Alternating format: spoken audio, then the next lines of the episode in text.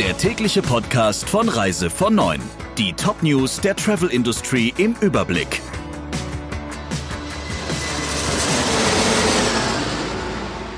Mein Name ist Ursula Lampe. Schönen guten Morgen.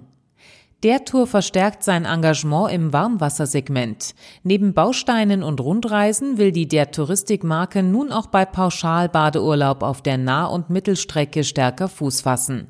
Unter dem Namen Der Tour Plus werden nach Auskunft der Rewe-Tochter hochwertige Badepauschalen verkauft. Eine wichtige Rolle spielen dabei Verträge mit früheren Thomas Cook Hotels.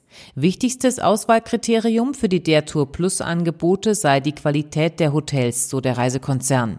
Insgesamt seien rund 1000 Hotels als Komplettpakete inklusive Rail and Fly buchbar. Ziele sind unter anderem die Balearen, die Kanaren, Griechenland, die Türkei und Ägypten. Die Boeing 737 MAX Grounding macht TUI weiter zu schaffen. Laut CEO Houston kostete der Ausfall der Maschinen den Konzern im vergangenen Jahr 300 Millionen Euro. In diesem Jahr dürften es weitere 350 Millionen sein. Derzeit werde über Entschädigungszahlungen durch Boeing verhandelt.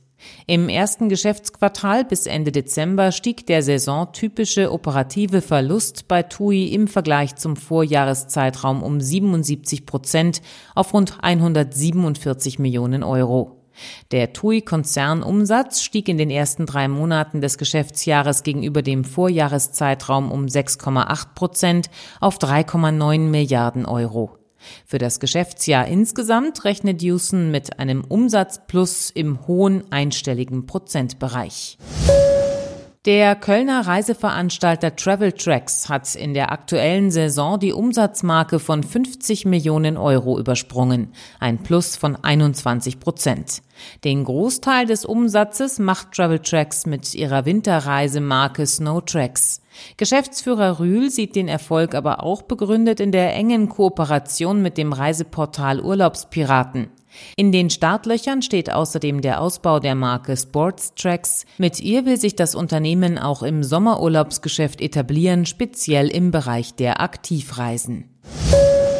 Nach Feuer und Flut wird Australien nun von Zyklonen heimgesucht. Ein Zyklon vor der Küste des australischen Bundesstaats Queensland hat bereits die Kategorie 3 erreicht und bewegt sich Richtung Süden.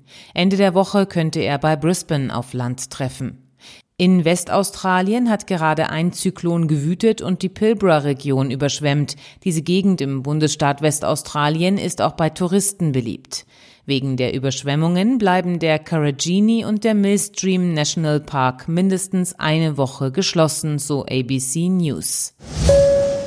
Auf den Malediven hat die Festnahme einer britischen Touristin für einen Eklat gesorgt. Die Frau war auf einer Straße festgenommen worden, weil sie nur einen Bikini trug. In dem Video ist zu sehen, wie die Touristin von mehreren Polizisten festgenommen wird und eine weitere Person offenbar versucht, den Körper der Frau mit einem Handtuch zu bedecken. Diese ruft unterdessen laut, Sie belästigen mich. Sowohl das Verhalten der Polizistin wie auch das Verhalten der Touristin hatte in den sozialen Medien für Kritik gesorgt. Auf den Malediven können Touristen in den Ferienanlagen Badebekleidung tragen, andernorts unterliegen sie aber den örtlichen Kleidungsvorschriften. Das war der Touristin, bei der es sich angeblich um einen Reality-TV-Star handelt, scheinbar nicht bewusst. Der Reise von Neuen Podcast in Kooperation mit Radio Tourism.